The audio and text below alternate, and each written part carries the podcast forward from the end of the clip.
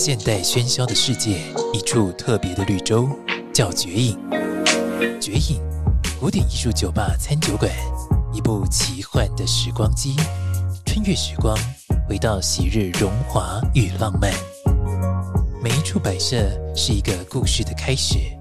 无论你是品味古典、享受艺术，还是只是寻找一处安静或热闹的夜晚，绝影都是理想之地。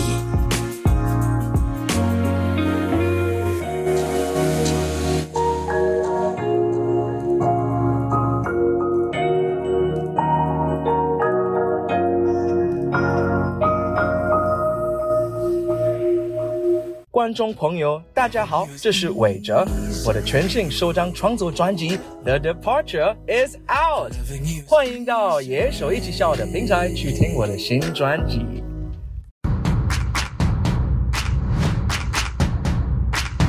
野兽之音是最爱欢笑流泪的组合，野兽之音是最爱狂放自由的声音，野兽之音，哇哦！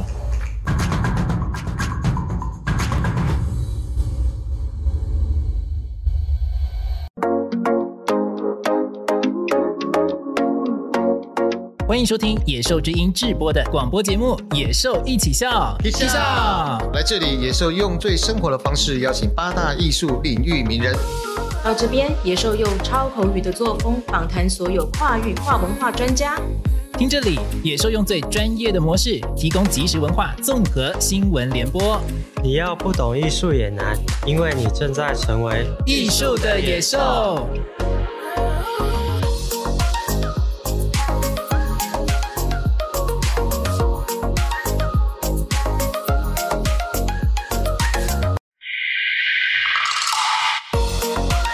今天的单元是一起来野兽。您现在所收听的节目是野兽之音制播的广播节目《野兽一起笑》，我是野兽 Xavier 泽维尔。今天又是我单打独斗的一天啦。其实呢，在这几天台北啊，这其实这这个月或者什么说这个礼拜哈，其实有台北有很多艺文活动正在发生，不管是展演类的还是展览类型的，都非常非常的多。那我们今天邀请到一个非常重量级的来宾，就是呃，我们可以说是，如果每个上班族都说，哎，你很忙，你很忙，然后感觉好像跑跑到哪边，然后坐公车好像通。情怎么样的话，觉得你很忙的人，请来听听这一位策展人怎么说。因为这是我可以说是世界上，我觉得应该是在台湾最忙最忙的策展人了哈。让我们欢迎呃我们的策展人王坤生老师来到我们现场。这边你好，还有各位听众朋友，大家好，我是艺术策展人王坤生。哇，昆生老师，哇，真的不得了！我现在有一点哦，那个小弟见到偶像的感觉，因为我其实在我过去都是表演学院出身，然后呃，各位听友们，你你们也知道，就是我是戏剧出身，然后慢慢的走向了媒体人，然后这之后呢，再跑到公关业，然后再跑到主持，再回来回归变成媒体主持人这样，然后呢，其实。因为我对视觉艺术其实有相当多的，就像呃不了解。我讲的不了解是说，我初初踏入这个视觉艺术的领域的时候，会讲说，哇，这些艺术家都好有气质，然后他们创作的某些概念跟观念艺术，就是非常的当代。他们讨论的某些事情跟观念，或者是讲说他们人生的历程，他们画作某一些线条啊、图案啊、单色啊，或者是某一些撞色的那些可能，让我都觉得每次在看这些视觉艺术展览的时候，其实在，在我大学一二年级的时候就主修。呃，剧场设计的，所以那时候也必须要看这么多的展，因为毕竟在舞台画面当中都必须要这些所谓的定格画面出现，让这些美感能够呈现嘛。那今天就很高兴能够来访问一下我们昆生老师哈，就是在您当策展人这个当下，哇，你这最近策也也策了好多展哦，就是琳琅满目的。那您怎么去分配您的时间，以及就是您策展的概念主体来说，在这三四年当中有没有一个最主要的主张出现？嗯，呃，我主要做的是当代艺术，是。那所以呢，跟过去传统我们认识的美术可能不太一样，嗯嗯，不会以材料来分，嗯，也就是说不会只专注做绘画、是。雕塑或者其他不同类型，而是以艺术家的概念观念来想，嗯，所以甚甚至包括艺书法艺术展我都做过哦。那所以呢，呃，如果说你呃问我我。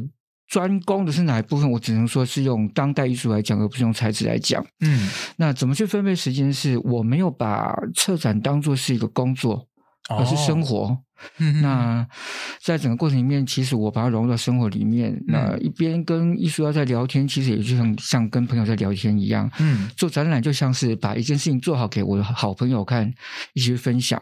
嗯，所以在不管是在台湾或者在世界其他地方做展览的时候，其实我都是一边想是我要到国外去旅游了。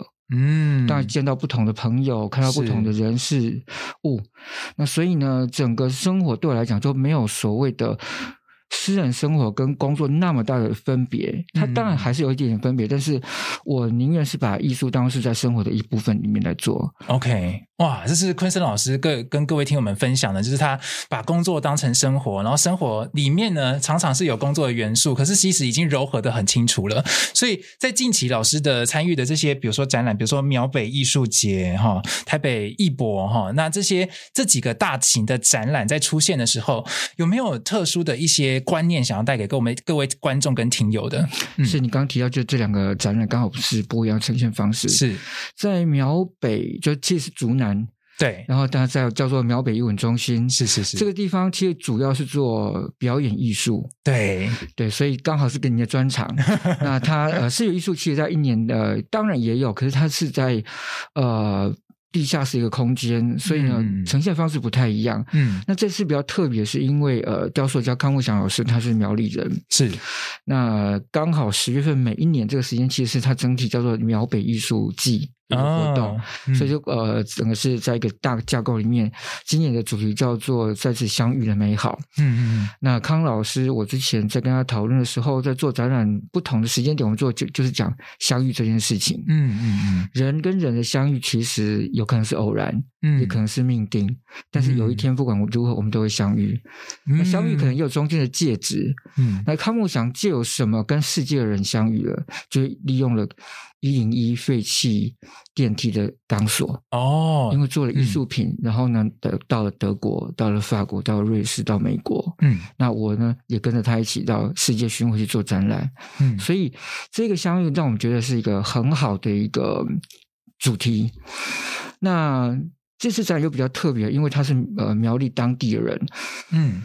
在世界巡回了将近十年的时间，可是从来没有在自己的家乡做过哦，这么特别。对，嗯、因为呢，第一是作品也不多，嗯、第一个是呃一直在受到邀请，所以这次在做展览的策划里面，我就希望是把这个人他的生命再回归到自己的家乡，所以题目其实叫做“回探与新生”，嗯，看看自己过去的成长，然后望向未来。所以这个展览其实不是叫雕塑展，而叫做创作概念展。嗯嗯嗯嗯，那从那几个系列里面，特别是他其实一开始雕的是木雕，是很传统的关公达摩，他卖的非常的好。但是艺术家呢，从来不会因为这样而满足。如果他继续满足下去，其实他还是赚了很多钱。是，但是为了做这些钢索，其实花了很多的钱。嗯嗯嗯，花了很多的体力。所以我们希望把这样的一个艺术家的概念想法。呈现出来，所以有不同的一个阶段的一个创作，包括从传统的木雕，但是已经转型到是抽象了，没有具体的东西了，嗯、再到刚刚讲的钢索系列，是。再到灭火器系列，嗯，再到快木系列这几个呈现，所以每个系列其实作品不多，但是就是让把它的精神呈现出来，嗯嗯嗯。那至于在台北艺博会呢，它又是不一样的一个呈现方式，嗯，因为展览时间只有短短的四天时间，是，所以四天时间怎么把艺术家的作品跟想法很聚焦，而在一个场地里面有两万四千平方米，嗯、全部一百多家的画廊，但是我是呃负责其中一家是四位来自荷兰的当代艺术家，哦，所以我怎么跟一百六十几家的画廊比赛，然后在现场能够被大家看见，就是一个很大的挑战。嗯，那当然，过去我做台北艺术博览会的执行长，那是要掌掌控是全场，是一百多家是由我来掌控，是我必须跟他们讨论整场怎么看。嗯，但是今天我是帮一家画廊特别展会展。展出的时候，我想的是我怎么样要赢过别人，嗯啊，那以前是希望大家都是平均，因为我不希望有人被冷落了。但是现在我在做的是，我希望我这边是最大的亮点，所有人应该把焦点放在我身上，嗯，就完全是做不同的做法。嗯，那我会去开始想，这四位艺术家到底有什么特色？是他们怎么放在一起？那刚刚好，其实他们是都是用画布做，但是全部都不是真的绘画。嗯，第一个是把画布。做成像立体一样，运用建筑材料里面的工法，嗯，然后把它固定住，所以看起来像布料，可是实际上是硬的。嗯，那另外艺术家呢是直接把画布拆掉，刀一割，然后把线条全部拆掉。嗯，所以看到是镂空的画布，上面没有画东西。他说这就是绘画了，你不要再画带东西才叫做绘画。画布本身就已经讲了绘画这个概念上去了。嗯，那所以这个展览其实我讲的是艺术家四位。具有挑战心理的艺术家，荷兰来的艺术家，他们挑战什么叫做绘画？嗯、哦，那今天我们在访问的时候，其实是最后一天。是是是，其实我们四天的展览，我们每一天都在换档，因为都把作品销售出去了。嗯，台湾厂家都买单了。嗯，那所以是已经没有作品可以再销售了，所以就只展出给大家看。那另外就是在这个。机会里面，其实四天展展览，当然希望是艺术家被收藏。第二个是希望未来有更多的合作机会。嗯、那我们很高兴，因为这样的一个展览过程里面，有其他的画廊想要合作，嗯、那我们也谈定在明年三月香港的。艺术博览会会在有这些艺术家的展览作品出现。哇，好精彩哦！因为刚刚刚听到那个昆森老师讲到那个跟康木祥老师的相遇这件事情，其实我跟康木祥老师的那个那个作品的相遇是在某一次我去拜访我那个苗栗的同学，然后呢，在那个苗栗县政府前面就有一个钢索的那个有机体在那边做呈现。我想说，哇，这个作品好特别，然后我就靠近看他作品卡，就是他的那个旁边的设置。我想说康木祥老师，我想说，诶，这老师好有名诶，就是常常在那个以前在新闻媒体，然后常常看到一些艺文线的记者在报道他的事情，然后就想说，哇，这不得了，然后我想说，改改天有机会一定要看看。结果呢，不小心今天访问到昆森老师，就是来到了第二次的相遇，就是听昆森老师讲康木祥老师，就因为其实在很多的报道或者是材料里面都提到说，这一次的在那个苗北艺术节里面的康木祥老师的展。就是有特别强调，比如说重生啊，或者是永续啊这样的概念。其实重生跟永续这样的主题，在我近期看到很多大型的展会现场都有讲说，重生、共存、永续都一直不断在探讨这几个概念。老师怎么看待这几个概念的生成？就是您怎么看的？嗯，是，呃，这个是从联合国的概念出来的。是，那实际上在我过去做展览很多次里面，其实有这样想法，只是他没有很呃具体的把这个概念讲。讲出来，嗯，那刚好，其实第一次站是二零二零年，嗯，我接收到一家公司，他们要求希望。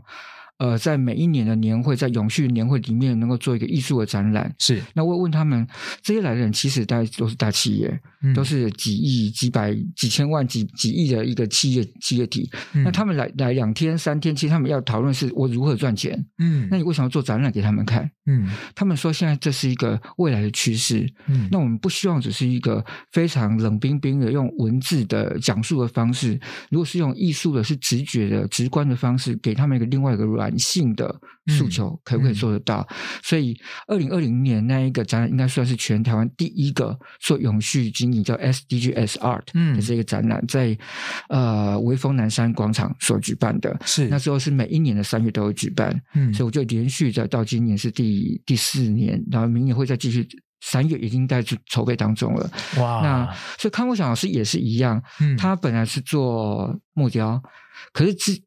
中间在做钢索之前，其实他有一段时间是在龟山岛，嗯、他全部的材料都是来自于漂流木。嗯哼哼，那段时间给他很大的感想是，其实人类一直在浪费，浪费资源，浪费很多可能永远不会再出现的，像这些木头。嗯，一一棵木树木可能要几秒几百年、几千年成长，但是你可能一劈一刀劈下去，就完全改变它的生命了。嗯、那所以也这样子，慢慢他也觉得，如果从这个概念来做。然后刚好又钢索，所以它一直其实每一个系列里面其实讲的都是废弃物，嗯嗯嗯，重新赋予生命，转换成为生命，嗯。而这个重生不只是物体本身，像是钢索的部分，其实呃每一段有十公里长，他一个人没有办法洗，只有洗第一公里的时候很辛苦，之后开始他找的是监狱里面的受刑人跟他一起洗。嗯，洗的时候，这些受刑人说：“我们洗的时候，其实不是在洗钢索，是在洗我们的心灵。”哇！透过清洗，我们发现其实人是可以改变的，嗯、是可以重生的。嗯，而有一天，这些作品，如果康老师你作品出去的时候，其实你是带着我们到全世界去巡回。嗯嗯嗯嗯嗯。所以我们每次展览的时候，其实都有受信人偷偷的回来看作品，他们非常的高兴。嗯。上个星期我们有一个线上座谈会，其实其中一起清洗的受刑人也在现场听。嗯，他说很感动，因为那个作品是他参与过的。哇！我现在听起来觉得全身鸡皮疙瘩，因为这个东西真的非常感动，因为。比如说，我在参与的某些过程当中，我曾经，比如说，不管是犯过错、犯过罪，还是怎么样的这些受刑人也好，他们在清洗那个钢缆的过程当中，他们对于自己心灵上面的那个重生的概念，其实如果放到了这个状态里面，他其实，哇，我现在很感动了，就是 无法言喻。这不是康纳斯自己讲，而是 对对，透过受验自己在清洗过程里面自己体会到的。是是是。嗯，这真的是不得了。所以在这样的一个重生概念底下，其实它蕴含了后面这样的一个背后的故事。那这个故事在承接起来的话，它承接到了未来的可能永续的那个概念的发展。那这个永续概念的发展，在很多的展览里面也有很多的，像是材料上面的应用，或者是讲说他们整体概念上面的观念艺术上面的呈现。这些展览，如果各位听友们你有兴趣的话，就是这些展如果。很有兴趣，你就可以去多多看到这些呃材料怎么应用，然后这些展览怎么做使用的。好，那昆生老师还有一个有趣的问题要问您哦，就是刚刚您提到在台北艺博 ART TAIPEI 这件事情，就是您过去在当执行长的当下，您说是要纵览全局嘛？那当时候你怎么去看待您的策展人的工作，把它变成这么大的一件事情的时候，你会怎么样去？呃，告诉我们这些年轻的策展人说：“哎呀，你这个策展的时候要注意什么事情啊？某些的观念艺术其实它不能怎么做，它是不是有一些必须要避讳的地方，或者是它必须要增进的地方？可不可以请你给一些建议？”好，嗯，分几个部分哦，因为台北艺博会它是一个商业性的展览，是、嗯，所以它主要还是希望是被收藏家看到，可以收藏。嗯，那像刚提到的康老师的作品，这是一个概念式的，它并没有销售的行为。嗯嗯，所以第一个是你要很清楚的。你是在什么一个场合要做这个展览？你的目标是什么？嗯，是商业性的还是做一个论述性的？嗯，它基本概念不同的时候，其实呈现的方式就不同。嗯，即使一样的艺术家，一样的作品，我的选择就会不一样。是我整个空间的规划就会不一样。那如果提到台北艺博会，因为第一个它是商展，有那么多的。画廊来申请，其实那时候申请到有两百四十家，可是因为场地的关系，我只能接受一百六十家，也就是说有八十家，我会跟他说对不起，你不能来参加。嗯，那当然对他们讲是一个损失，因为他们没有办法做生意了。可是来做生意的人，我也不希望他们变成只是在做生意，你必须还能做出艺术性。嗯，那这中间其实就必须很多的时间跟他们讨论，所以我花了很多的时间，是每一家画廊，他哪一年成立，他。手上有多少的合约的艺术家？他们经常在美术馆做展览，嗯、或在哪里做展览？嗯、他们帮艺术家做了什么生涯规划？是，只有我希望他带的是哪一位艺术家的哪一件作品到台北来。嗯，我跟他说，因为这个作品台湾人会喜欢，会收藏。这个艺术家大家还不认识，你希望透过他这个呈现出来，大家认识你的艺术家，以后这一年。你都可以做生意，嗯，而不是为那时间做生意，嗯，那这是单独的画廊，但是一百多家画廊，我怎么把它组合起来？我就想，他做的是摄影，他做的是雕塑，所以我怎么在不同的区域里面，摆放他们的空间位置，它的开口应该开哪里？嗯、哪些不应该把墙壁隔住？我就希望把它打开。嗯，所以从内容上面呈现，再是空间规划呈现就会不一样。我甚至都是找建筑设计师来帮我做空间规划，而不是自己去做规划。我希望看到整场的感觉是一个艺术性的。不是只有商业性的，嗯，那这也是因为这样，所以其实艺博会跟一般的商展的空间的设计又不太一样，我们要求不同，嗯，那如果是在美术馆里面，它不具有商业性，但它就必有高度的学术性。学术性什么？就是要有论述，你到底是要讲的是艺术家的创作的概念，还是说这个艺术家一生像回顾展，那就会不一样。是，那所以透过这样的展览。如果是呃用一个策展的角度的话，我觉得从美术馆的角度来谈，可能比较清楚一点点，因为它是一个比较单纯的一个处理方式。嗯，那就不会牵涉到在艺博会里面，我必须每天去算收多少、付多少，然后能不能呃有有盈余，或者说让来参展的画廊都会呃会满意。嗯，那如果是美术馆，其实它就比较单纯了。嗯，那我做的展览其实大部分都是。以艺术家个展比较多居多，群展比较少。我喜欢做人，而不是做展览。嗯，透过艺术展览，其实要讲的是一个人，他的人的每个人的生命状态都不一样。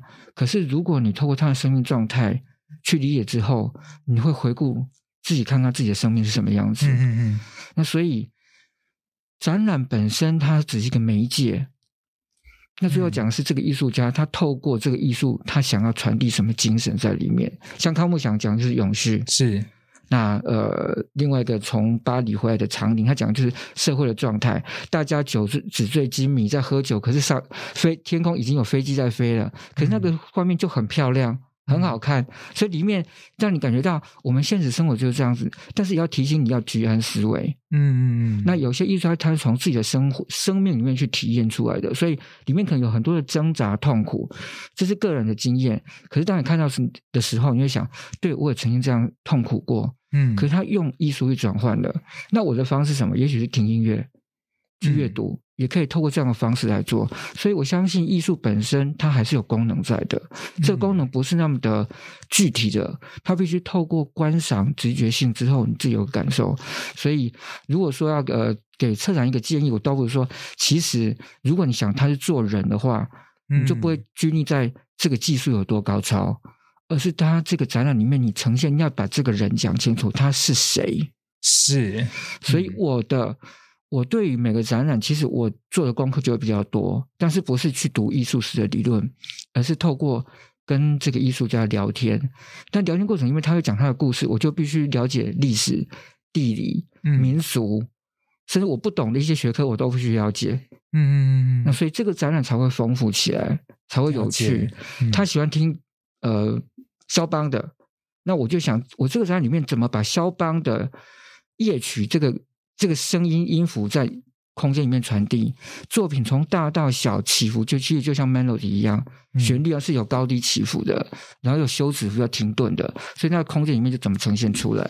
嗯嗯嗯，哇，坤生老师的这个分享我觉得很棒，因为我们每次在看艺术，不管是哪一个展演类或是展览类的，其实，在比如说以前以前古希腊那很很早很早以前，我们的有一些学者的研究，他就一个所所谓的劲敌说，当我们看悲剧的时候，你心里面会产生悲感，这个悲感产生之后，后我们才会把它洗净。那这个东西其实就是在过去的那个状态里面所。研究出来那种古代美学的状态，可是一直到现在，还有很多的人在探探讨这件事情。为什么我们今天看展览会觉得呃有目共睹，或者是我们讲说呃其实我们有一些共鸣？那这个共鸣是怎么样产生的？很多时候跟刚刚昆生老师讲的，就是当我们在从人的所有的侧面、所有的花瓣下去了解他这个人的主题的时候，我会发现他的花心每一次呈现的主题都是非常多元的。所以昆生老师所呈现出来的每一个展览的状态。就会长得很不一样。刚听到了讲说，呃，台北艺博比较偏商业商展，可是商业展里面还要有艺术性这件事情。那我就想要问问昆生老师了，就是有关于商业性跟艺术性这件事情，是很多画廊老板或者是讲说艺术家的工作室他们在讨论。必须要怎么去权衡的问题？那老师你怎么看这件事情？就是光谱啊，哦，我不知道哪一边比较要中间偏左还是中间偏右，不知道怎么办？对啊，就帮各位听友们跟各位艺术家来问一下这一题，这是好问题。然后我在接台北艺博会之前，其实我还是比较偏学术性的，而且我一直觉得艺术不应该商业化，嗯，它就不纯粹了，嗯。那可是当我真的做的时候，我才发现，其实如果不商业化，其实艺术家不能生存。嗯，所以我们不，我们不能那么自私，一直想要单纯。嗯、我们必须考虑到艺术家的存活问题，这是很现实的。嗯，那当然就是他被收养，其实也是一个鼓励。嗯，如果没有人收养，其实他会越来越失去信心，嗯，不知道自己的创作好不好。嗯，所以后来我是把它看的比较更更多元的一个角度来看，商业是有必要的。嗯，特别是我们现在回过头来看，一百年前、几百年前的这个艺术家，有哪一个不是被收藏的？嗯，哪一个不是在美术馆里面？哪一个不是在拍卖会上是创新高的高价？是，所以它不不表示说好的作品就没有市场性，它应该是相辅相成才是。嗯、那有这样的想法之后，我就觉得我开始做艺博会就不会有排斥感，因为我在国中、高中其实数学都不是很好，但是呢，当我接执行长的时候，我每天最常面对的其实是数字。嗯，而且一一档展览其实是上亿的经费，台北艺博是最大的，所以那个经费其实很高。嗯、那我必须去衡量这个时候怎么去呃节流，但是也要财源要增加，嗯，那就不同的方式，包括我必须跟很多的呃不同的行业去做策略联盟合作，所以当初开始找设计、找媒体公关，然后找呃餐饮。那因为很多的国外的画廊进来，那国外的生态其实生活生态跟台湾亚洲是不太一样的，是他们喜欢喝酒聊天，这种饮食文化不同。嗯、所以我记得有有一年二零一二年，我跟我同事说，我希望我们的开幕是在半夜十二点。哇塞！所以你帮我找。酒吧要越热闹，酒吧越好。然后我们的 logo 做的就像霓虹灯管一样，所以那一年就在全台北市区，大家都看到 ART TAIPEI 一直在路上跑来跑去，嗯，是巡巡宣传车在跑。是，然后我们做霓虹灯管就用了货车载着，开幕哪里就载到哪里去。嗯，那从七点的开幕到呃在餐厅，然后八点在另外一家，到十二点在酒吧就把那霓虹灯管再载过去。嗯，然后一个晚会是在呃内湖看松山机场的飞机起降。然后有 live band，所以那时候就玩的很愉快。嗯、那我相信艺术应该是这样子，不是只有群一直在讲艺术，而是它融入生活里面。嗯、了解。所以老昆生老师觉得艺术它是在生活里面发出来的。是。然后其实我们从生活出发，可以看到很多自己不同的面向，包含自己心灵的层面。那我们想知道更多有关于策展人王昆生老师的更多小秘密，我们先过一段广告回来，我们再继续访问昆生老师哦。野兽艺术透过有温度的服务，将艺术有机体植入每个意境，成为印记。无论是艺企合作、艺术经济、艺品典藏、艺文策展、艺创顾问及艺兽学院等，都是野兽艺术的专业领域。艺术、行销、教育跨域展现野兽的形貌。野兽艺术作为艺术管道的桥梁，一贯坚持专业与诚信，成为您企业核心价值的可靠艺术顾问。Well Art。野兽艺术，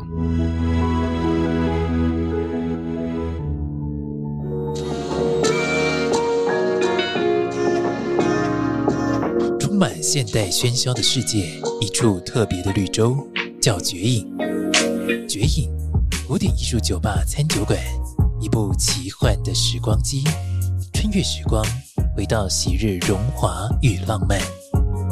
每一处摆设是一个故事的开始。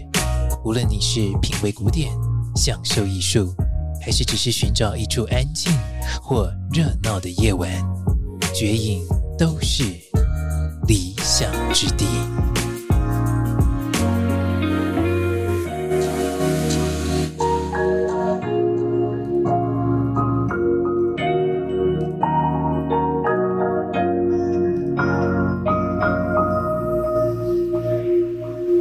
观众朋友，大家好，这是韦哲，我的全新首张创作专辑《The Departure Is Out》，欢迎到野手一起笑的平台去听我的新专辑。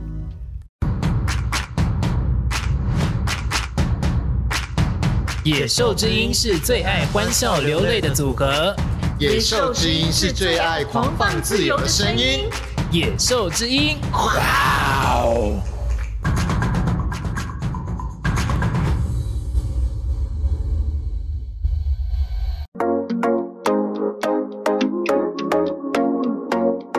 欢迎收听《野兽之音》制播的广播节目《野兽一起笑》，一起笑。来这里，野兽用最生活的方式邀请八大艺术领域名人。到这边，野兽用超口语的作风访谈所有跨域跨文化专家。听这里，野兽用最专业的模式提供即时文化综合新闻联播。你要不懂艺术也难，因为你正在成为艺术的野兽。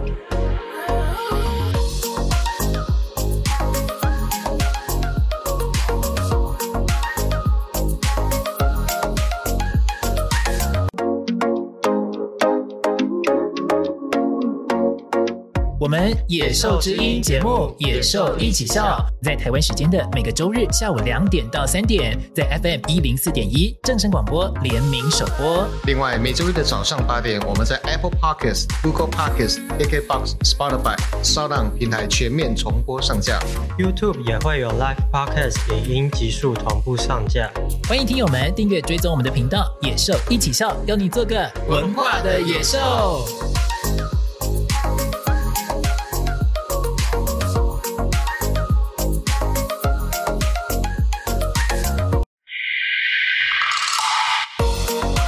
今天的单元是一起来野兽。好，欢迎回到野兽一起笑的节目现场。我们现在是呃，时间呢已经来到了下半段了哈。那我们刚刚在上一段节目当中呢，我们访问到的是我们策展人王坤生老师。那我们再欢迎一下坤生老师。大家好，还有各位听众，大家好。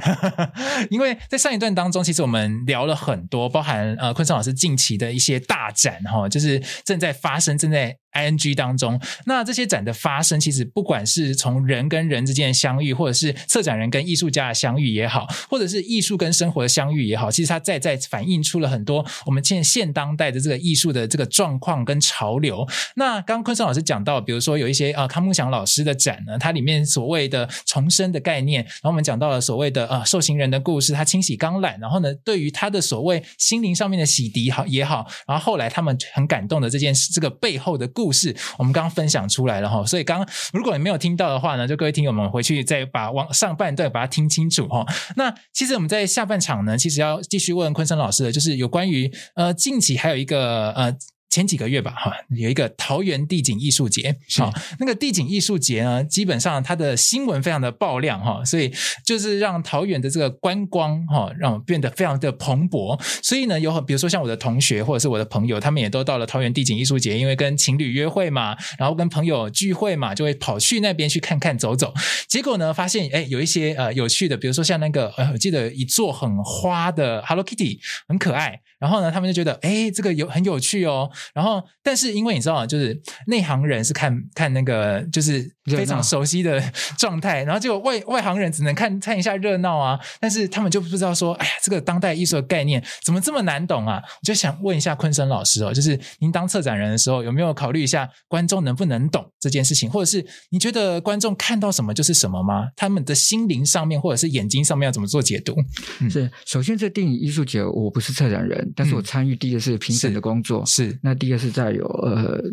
座谈会讲座的时候，包括日本艺术家来现场，然后跟他做一个交流。嗯嗯，那从我的角度来看，地景艺术它是比较偏向更普罗大众的一个活动。嗯嗯嗯。所以就这个部分，其实我们就不谈太多的艰深的理论，而是怎么去考虑到在地的部分。嗯。那桃园地景艺术节，它是每一年其实都选择是不同的地方。嗯。透过艺术节，把这个地方的文化背景提提炼出来。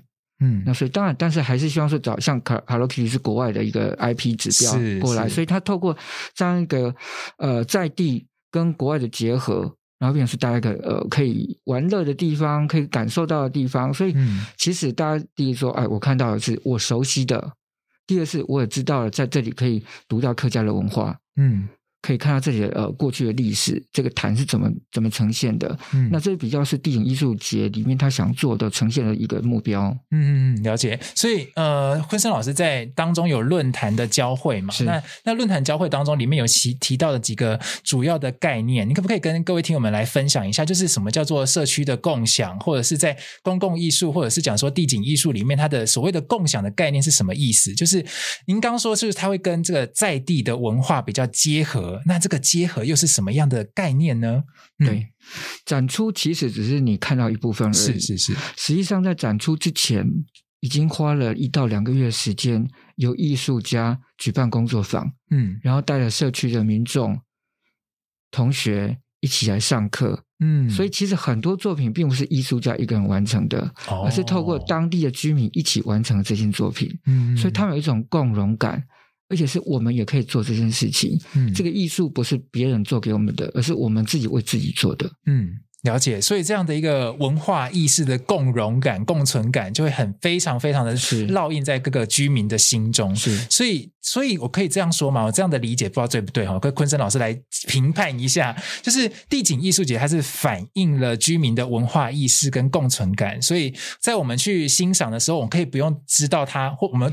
可以不用说，我懂不懂？应该说，我们去感受就行，是不是这样简单的解读？对，你说的很好。嗯，嗯呃，过去传统艺术里面，我讲的是协调、平衡、颜色对不对？嗯，画的真不真，好不好看？嗯、而当代艺术里面，其实每一个都不真了，因为手脚都没有平衡，有的拉得很长，有的变得很短。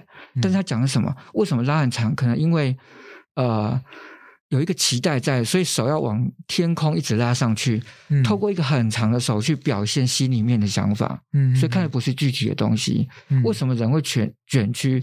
可能是有纠心里面的纠结。是，所以看的是心理精神的状态多过于具体眼睛所看到的。嗯，那如果这样讲的话，就是透过艺术，其实不再只在讲艺术这件事情，而是透过艺术，其实反映我们每个人的生活跟想法。哦，了解。那既然讲到生活，就是老师有一在高雄有曾经测过一个。有趣的展是新创生活展，是那个新创生活展，我看到有好多元素在里面哦。就是我刚刚想说，哇，这个元素我呃跟讲给听友听一下哈，就什么艺术、珠宝、工艺、文创、品名、佳酿、超跑、重机，还有游艇，哎，哇，这些资料所呈现的那个状态，我想说，哇，我好想回到那一年，然后坐坐哆啦 A 梦的时光机回去看一看。我想说，哇，这这么跨界。那老师你在。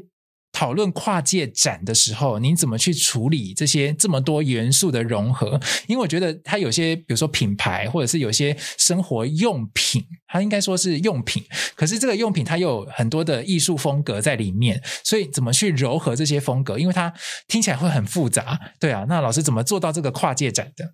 嗯，对，确实确实，因为呃，我不是来自于不同的产业里面，我只懂艺术，是，所以其实刚当初主任当我找的时候，我也有点吓一跳。我我只懂艺术，是，但是他们跟我讲一些，不管是哪一种产业，他们都应该有艺术性，嗯，嗯，所以透过你的想法，帮助他们把展会做得漂亮一点，哦，有感觉一点点，嗯，那是第一步。第二步，我开始就跟他们讨论，那到底你想请谁来？嗯，所以。名单列出来之后，我们选这个东西。第一个是它可能没有那么好，那是不是能够透过展览，我们帮他提升，嗯，重新帮他做品牌，是他知道可以整展现的更好的时候，也许卖的更好了，因为大家印象就好了。嗯，第一个是如果他本来就好的话，那他为什么要来参展？我们必须给一个理由。嗯，再来是这些人怎么并在一起？所以那个展览里面，其实透过这样的想法开始去挑展商，去邀请，然后必须每一家跟他讲，我这一个展览希望做成什么样子。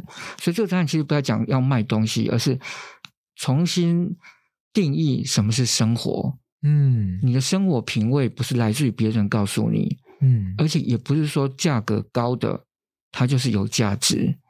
真正的价值在于你自己去定义你自己，你决定你的生活，你要怎么样的生活，你去。买购买你要的物件，所以这个整个生活是自己新创出来的，嗯，变成是一个有品味的，而这个品味不是别人给你的定义，而是我自己的品味是怎么去塑造我的品味。了解哦，所以昆生老师对于生活品味跟价值这件事情，您是怎么看的？就是比如说，呃，刚刚讲的是说，我们在这这些品牌当中，其实它他们都是很生生活化的品牌，或者讲说他们是很高端生活的用品。那这些用具跟用品，它里面所呈现的艺术性，你刚刚说做得漂亮，让他们能够聚合起来。那这个聚合是当初是用了什么样的风范或者是风格，让他们完全的揉在一起？这个揉在一起。我相信很多的策展人，或者是想说很多艺术家，每次他们去参某一些展的时候，或者是联展的时候，他们每次在讨论风格的时候，我觉得都会大打出手，就是表面上的大打出手了哈。就是呃，可能文人总是相亲，但是他们会想说，哎呀，这个东西我不行。他其实是觉得他能做到的，我可能不行，或者是呃这样的一个相互权衡之下，他们所流动出来的那个有趣的那个风格的载体，那这个载体有可能在这个展当中，或者是跨界展当中怎么做呈现？如果是以昆生老师策展人的角度，您怎么看呢？嗯，呃，一般的策展人可能会有一个目标，说我希望把展览做成什么样子。是，那我可能比较不一样。像这种这样的一个展会里面，我我想的是，我怎么把他们做成他们要的样子，哦、但是要很好的样子。哦他们一定有期待.但是他们不晓得怎么做。嗯，所以我的功能应该是在于协助这些不同的展览的单位，把他们要的呈现出来。哦、嗯，那所以过程里面，我花了比较多时间去跟他们沟通。嗯，包括他的对面可能是谁，他的隔壁可能是谁。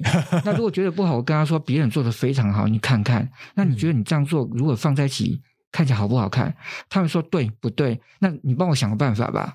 嗯，那所以我，我我没有先跟他说，我觉得你要怎么做，而是他来开口说，你来帮我想办法。哦，了解。所以策展人有点像是一不断解决问题的一个非常的厉害的大师。你说到关键了，所以策展人其实不是 永远在发想天马行空想新的东西，是而是其实我们永远在解决问题。嗯，因为现场会有很多问题跟状况，也包含艺术家他可能我他们已经就是怎么讲，创作到一个瓶颈，或者是现场的安排已经到一个某一个顶点的时候，他发现我做不下去了，所以这时候策展人出来的出现最好的价值就是帮他解决问题。对对，那所以在讨论价值这件事情，就是策展人的价值到底是什么？就是这个定位、这个职位的出现，它到底有什么样一个很重要的状况？包含给艺术家什么样的建议也好，他是有点像是艺术家的朋友吗？还是他是艺术家的什么？有点像老师的定位吗？还是怎么样去做处理这样的一个关系平衡？是策展人这个角色，其实呃。并不并不久，是那大家对他的定义其实目前还是很模糊的。嗯，所以我知道有一些展览可能就是找一位专家写一篇文章，他们他叫策展人。嗯，那以我来讲，当然一开始我很很不能接受这个字，因为还他还没有很清楚的定义。那当我这样做的时候，其实大家还不清楚我在做什么。嗯，其实他比较像是一个经理人的角色。嗯，他应该是从头到尾全部都能够掌控。嗯，那每个的艺呃策展的当然做的方式不太一样，包括我自己做的每个每一档的形式内容其实都不同，嗯，合作的呃深度也不一样，嗯，那端看对方他需求是什么，嗯，但是以我来讲，我比较希望是从头到尾能够参与，也就是说，最后呈现出来的应该是我我感觉到我能够接受的，嗯，而不是做一半，然后后来我发现这个不是我感觉到的那。比较可惜一点点，了解。所以最近几年，其实我比较坚持是，呃，展览里面我必须从展出的内容开始了解起，我必须跟艺术家谈。像刚刚如果展商就是跟呃公司谈，嗯，知道他们的目标是什么，那我能够做什么，嗯，那再来是在呈现上面能够能不能呃具体的做到他们要的目标。有时候我确实比较商业，我开始讲想 KPI，你要的是多少人进来，还是多少人？呃，有成交比例多少？嗯、我会算的比较精准一点点。嗯，了解。对，那这样的话，其实它更有效率。我觉得常常做艺术人都太浪漫了，浪漫到觉得好像不应该想这些很实际的问题。嗯，但是在这个过程里面，其实我学到最多就是你要有理性的思维去做浪漫的事情。哇，这句话是名言呢。我们这集出现的名言：理性的思维做浪漫的事情。所以很多时候，从走走创作的艺术家，他有可能他要贴近他的现实面去考量说，说我今天这个做出来能够怎么样去让我的价值感提升？所以或者是我的艺术性怎么提升？他会用很多很多的方法跟去接近他内心的那种理性的世界吧。就是浪漫的事情让艺术家来做，理性的思维由我来做，没错。所以他们努力去创造，但是当我拿出去的时候，我可能只会选择。可能比较容易被收藏的，或者这展览里面能够呈现出你的概念、想法的，嗯、我找出来。那这过程里面，他们就慢慢知道他怎么去调整他的方向哦，而不是我直接就下指令说你应该怎么改。了解，艺术还是有自己的想法。嗯，那这个作品我不选，不表示它不好，只是在这一次这个时间跟这个地点不适合，但是他可能在下一次就非他不可了。了解。所以在这样的状况之下，所以就是策展人的价值就油然而生了哈。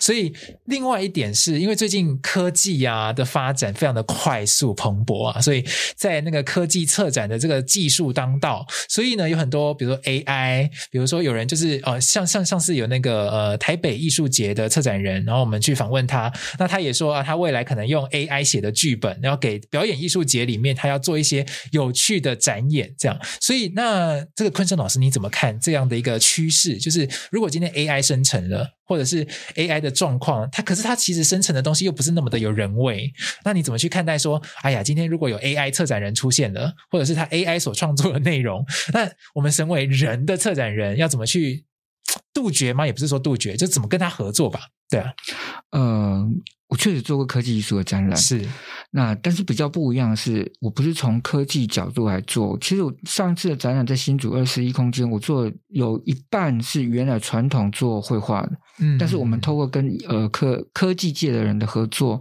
把它转换成科技的方式来呈现。嗯，那再来是科技人那边，我希望他们是艺术性的呈现，而不是很冷冰冰的科学的感觉。所以那一次的展览其实比较有趣，是这样子，有比较像是跨界的一个互相的合作。嗯嗯，那包括是透过呃像空气中的微粒子转换成一个 database，最后呢变成是一个画作出现，有声音、有画作、有雕塑，嗯，出现。所以它是其实是我们看那那个展览，我觉得很有趣是，过去我们在做雕塑是自己艺术家的想法，我要想要雕什么形状，雕什么形状。嗯嗯。可是这个雕塑是艺术家必须听自然科学给你的，你从微量空气里面微量呃分子里面探测到了一个元素，就依据数据自己转换成三 D 列印出来。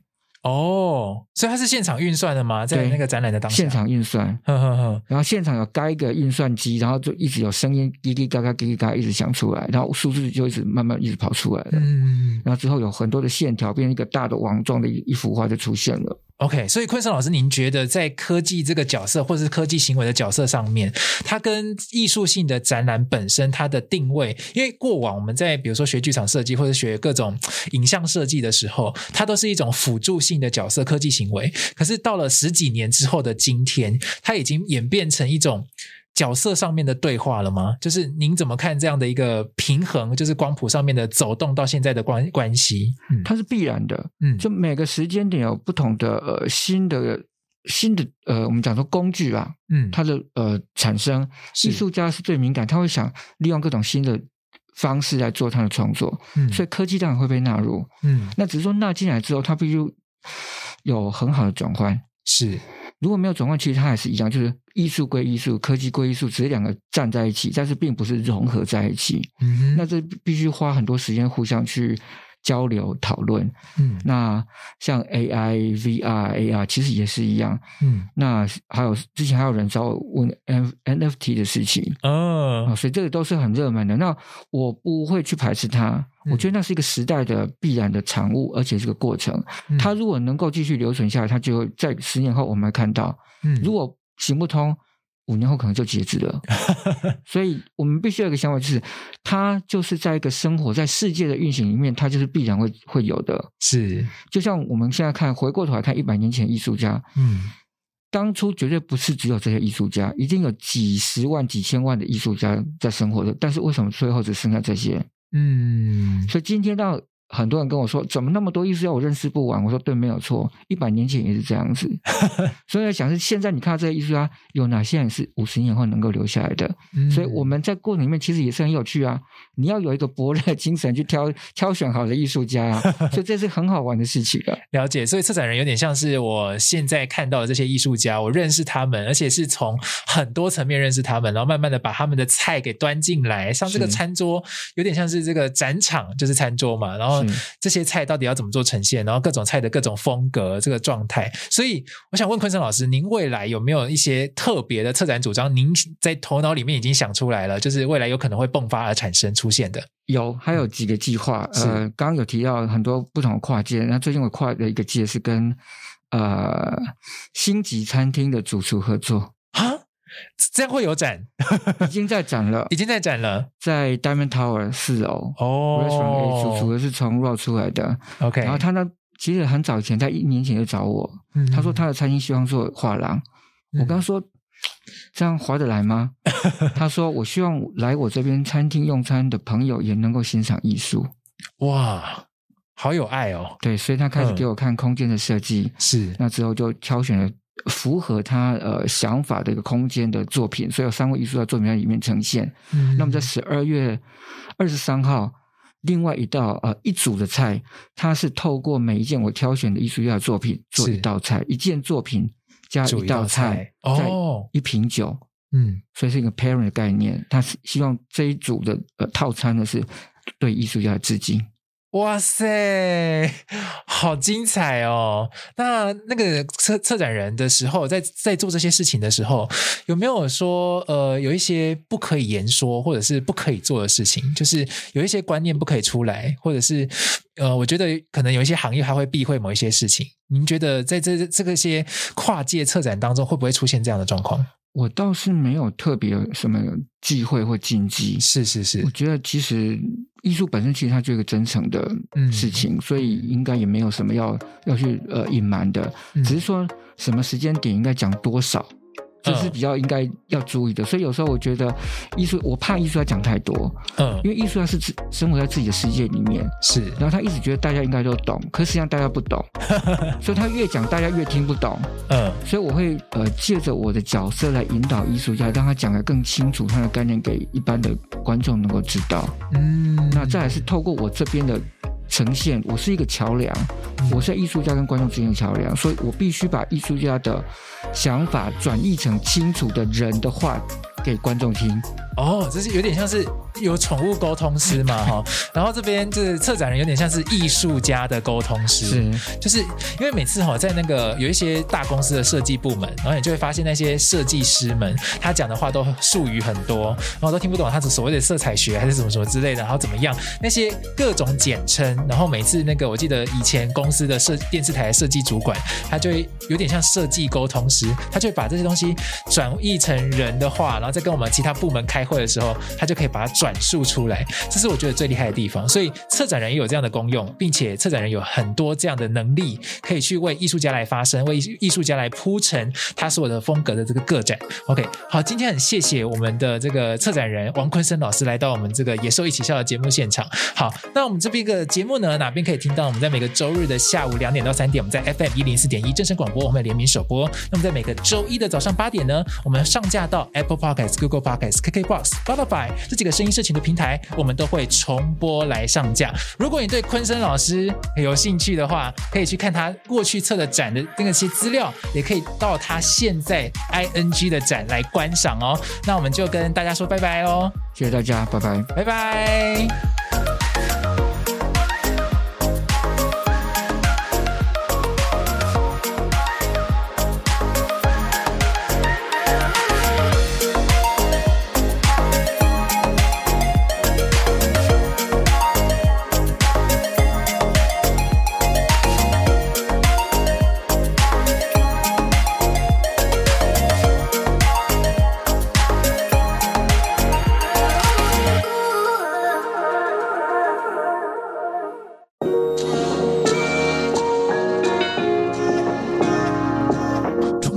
在喧嚣的世界，一处特别的绿洲，叫绝影。绝影，古典艺术酒吧餐酒馆，一部奇幻的时光机，穿越时光，回到昔日荣华与浪漫。每一处摆设是一个故事的开始。无论你是品味古典、享受艺术，还是只是寻找一处安静或热闹的夜晚，绝影都是。理想之地。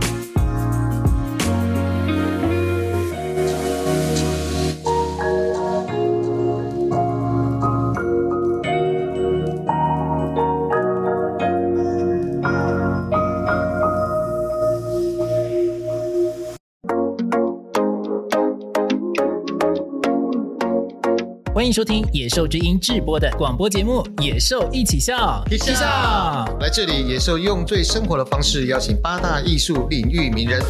到这边，野兽用超口语的作风访谈所有跨域跨文化专家。听这里，野兽用最专业的模式提供即时文化综合新闻联播。你要不懂艺术也难，因为你正在成为艺术的野兽。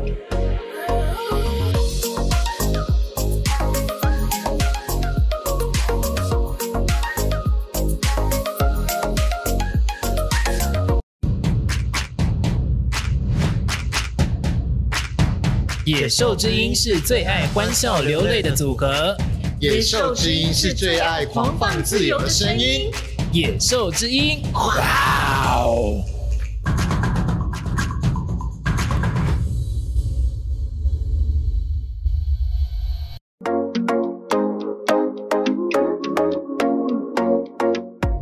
野兽之音节目《野兽一起笑》，在台湾时间的每个周日下午两点到三点，在 FM 一零四点一正声广播联名首播。另外，每周日的早上八点，我们在 Apple Podcasts、Google Podcasts、KKBox、Spotify、SoundOn 平台全面重播上架。YouTube 也会有 Live Podcast 影音极速同步上架。欢迎听友们订阅追踪我们的频道《野兽一起笑》，邀你做个文化的野兽。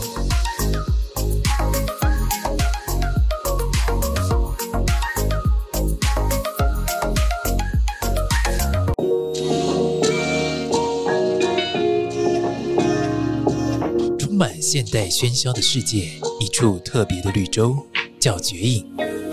绝影，古典艺术酒吧餐酒馆，一部奇幻的时光机，穿越时光，回到昔日荣华与浪漫。每一处摆设是一个故事的开始。无论你是品味古典、享受艺术，还是只是寻找一处安静或热闹的夜晚，绝影都是理想之地。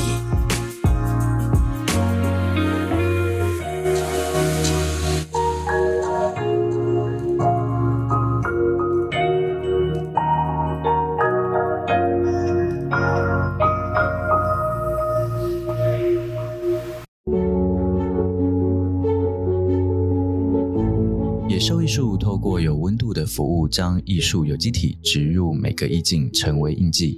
无论是艺企合作、艺术经济、艺品典藏、艺文策展、艺创顾问及艺授学院等，都是野兽艺术的专业领域。艺术、行销、教育跨域展现野兽的形貌。野兽艺术作为艺术管道的桥梁，一贯坚持专业与诚信，成为您企业核心价值的可靠艺术顾问。Well Art 野兽艺术。